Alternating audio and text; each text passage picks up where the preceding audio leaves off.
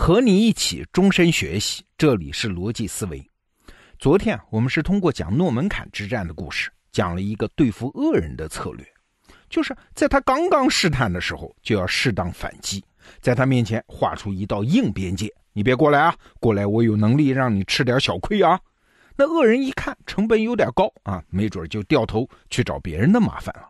所谓贪婪中必有犹豫，这是贪婪者的本性。那同样是在第二次世界大战中，英国和法国对于希特勒，可不就是因为一开始没有画出这道硬边界吗？一再的随境妥协，后来果然就惹出了一场泼天大祸。那好，今天我们继续追问这个问题。那如果情况再糟糕一点呢？面对恶人，我们是弱者哎，我们连画个硬边界的力量也没有，那怎么办？那有没有一个哪怕是委曲求全的生存下去的方法？好，今天我们就再来看一个案例，那就是北宋的灭亡。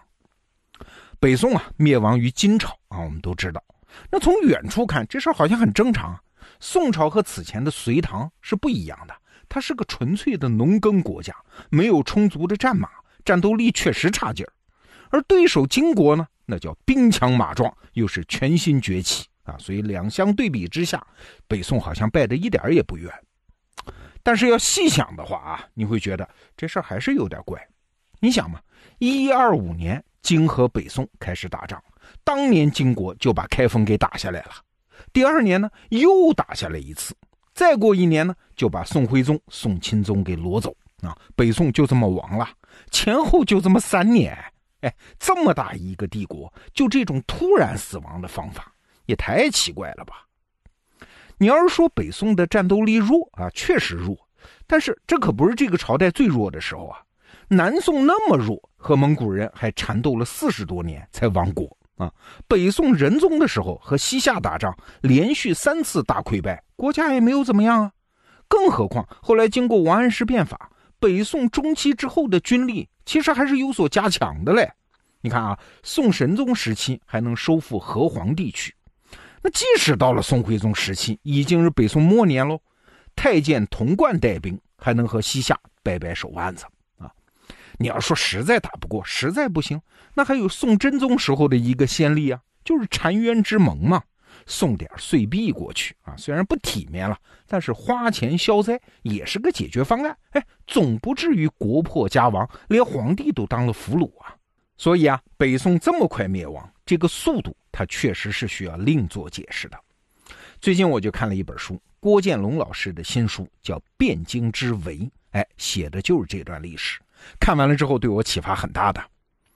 我们平时呢是从北宋的角度来看这件事儿的，那找原因确实是千头万绪，什么国内政治腐败啊，什么皇帝宋徽宗不争气啊，哎，写字画画李师师啊，这些都能拿来当原因讲，那可不就乱了吗？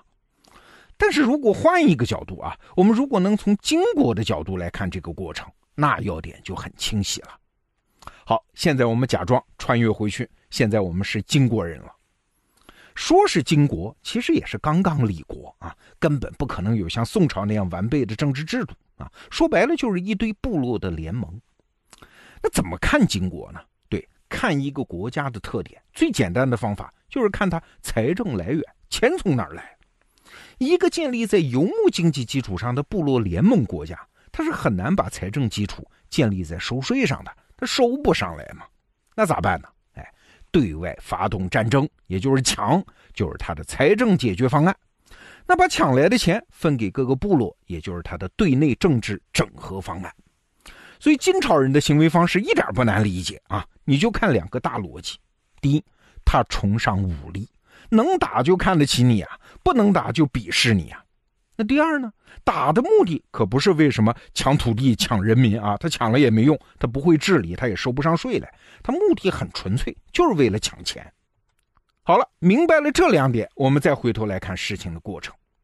这金国和宋国之间啊，本来隔着一个辽国啊，金和宋双方说好了，咱俩一起打辽国，得了便宜，咱俩一起分。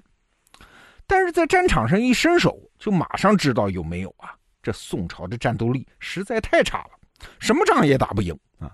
那站在金国的立场上来看，哎，你那么大一个帝国，本来还当你是盘菜啊，是找你来当帮手的，没想是个猪队友。好了，宋朝的第一个弱点暴露了，就是战斗力差。但这没啥关系啊，你不能打，但是你有自己的特点啊。比如说宋朝，你有钱啊，这金国人就可以想啊，你乖乖待着，当一头肥羊，你给我钱也行啊。那当时的幽云十六州就是金国打下来的，后来把其中的燕京标了一个大价钱啊，二十万担粮食让宋朝买回去，这不也挺好了吗？也是个生意啊，这是一个新的平衡。但是宋朝紧接着就暴露了第二个弱点。什么呀？没有信用。当时发生了这么一件事儿啊，我说给你听听。这北宋啊，他收留了一名金国的降将，这个人叫张觉。那站在金朝的角度来看，哎，咱俩是合伙抢别人的，你怎么能接受我的叛徒呢？啊，这不行，就上门去找宋朝人要。宋朝人说没有啊，啊，没这人呢，我没看见啊，他在哪儿？你看见了吗？你看耍赖。后来要急了，宋朝人说：“好好好，有有有啊，那别急。”他就杀了一个和张觉相貌类似的人，替代张觉，把脑袋给金国人送去了。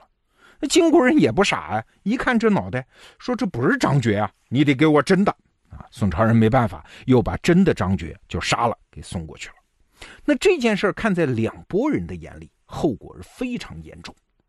首先一拨人呢，是原来生活在北方辽国的汉人。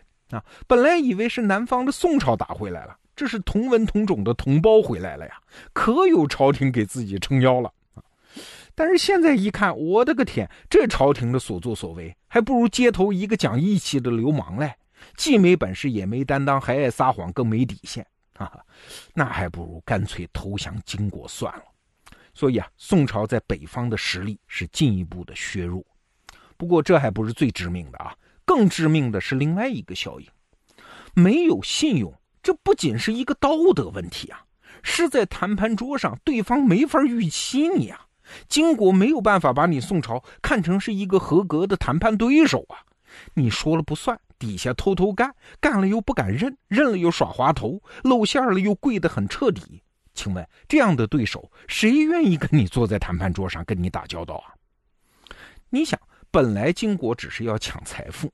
啊，那如果宋朝是一个合格的谈判对手，那在谈判桌上能得来的，总比金国人自己去杀人去抢成本要来的低吧？但是现在不行了，金国人说啊，我可是个强盗啊，我一个强盗面对一个家里有万贯家财，但是没信用还耍滑头的弱鸡，那我只好说对不起，我自个儿去你家里拿。哎，这可不就发生了一一二五年的第一次汴京围城吗？金国把开封城一围，说：“好了，现在拿钱吧，没什么可说的了吧？那要了多少钱呢？除了割让山西、河北一带的三个军镇，还要一次性赔偿金国黄金五百万两，白银五千万两，每个月还要缴纳岁币。那这个要的很多吗？当然多了，因为这是保命的条件啊。金国人也不相信宋朝人呢。现在我围着你的城，赶紧拿钱啊！宋朝皇帝二话不说，全盘答应。”所以金国就撤兵了，但请问这钱你凑得出来吗？不能 啊！凑了半天，只拿出了金国要求的黄金总额的二十分之一，白银总额的四分之一啊！这还没完，宋国人还继续耍滑头啊！还记得金国要求的山西、河北的三个军镇吗？啊！朝廷说：“哎，你们别让他接管啊，你跟他捣乱。”所以这又是一次失信。请注意啊，这一次不讲信用和我们刚刚讲的那次不讲信用可不一样啊，在性质上，上一次在燕京没讲信用，仅仅是让金国不拿你当谈判对手，而这次不讲信用，暴露的是你对国家没有控制力哦。哦，你是皇帝，你那么富的宋朝，为了保命，居然拿不出钱来啊，那要你何用啊？对于一个强盗来说，你不仅不是谈判对象，你连讹诈对象的资格现在可都没有了。换句话说，北宋朝廷这个时候虽然已经山穷水尽、颜面扫地，但是其实还有最后一个角色可以扮演，那就是当金国的傀儡政权，那帮金国当白手套，在国内搜刮民脂民膏，换取自己这个政权的生存。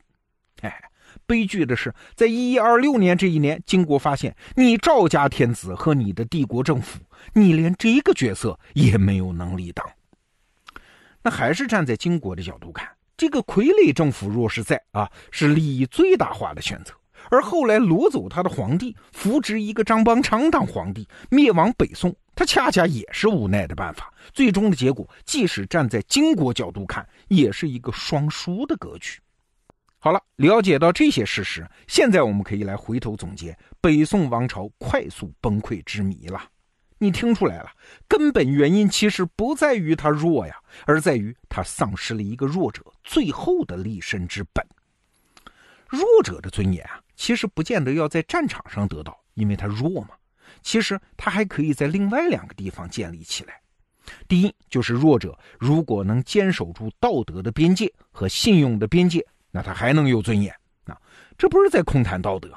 道德和信用的作用是能给对方一个稳定的预期啊，这就能确保弱者能在谈判桌上还能有最后的位置。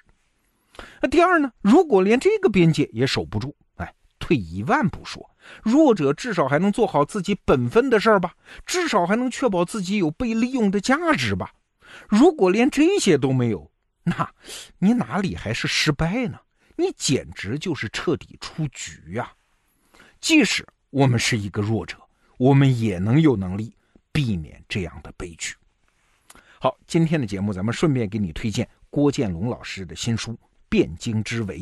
今天咱们得到 APP 里有特价，哎，通过这本书给你看一个弱者本该能避免的悲剧。好，这个话题我们就聊到这儿。逻辑思维，明天见。